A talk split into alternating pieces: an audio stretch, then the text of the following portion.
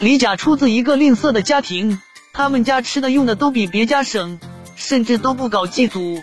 长大后，李甲忍不住问父亲：“我们为了节俭，不搞祭祖，那我去认认爷爷的祖坟总行吧。”但他父亲瞪了李甲一眼，说：“别问，这是秘密。”父亲越是不让去，李甲越是好奇。有一天，他便偷偷去祖坟，决定看个究竟。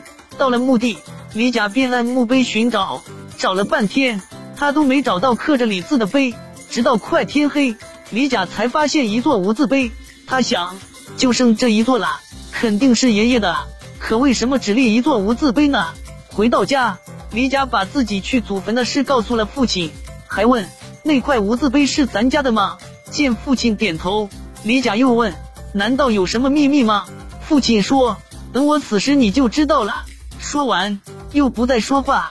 多年后，父亲得了重病，在弥留之际，他把李甲叫到跟前说：“去把墓地里那块无字碑扛回来。”李甲大吃一惊，这墓碑哪有随便往家里扛的？可他又不能违抗父亲，只好把墓碑扛回来。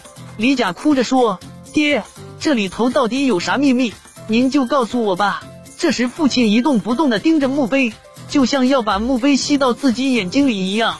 半晌才说：“以后这碑就是我的了。等我死后，你就把它立在我的坟前。”李甲听了，不解地说：“可这是爷爷的墓碑啊！”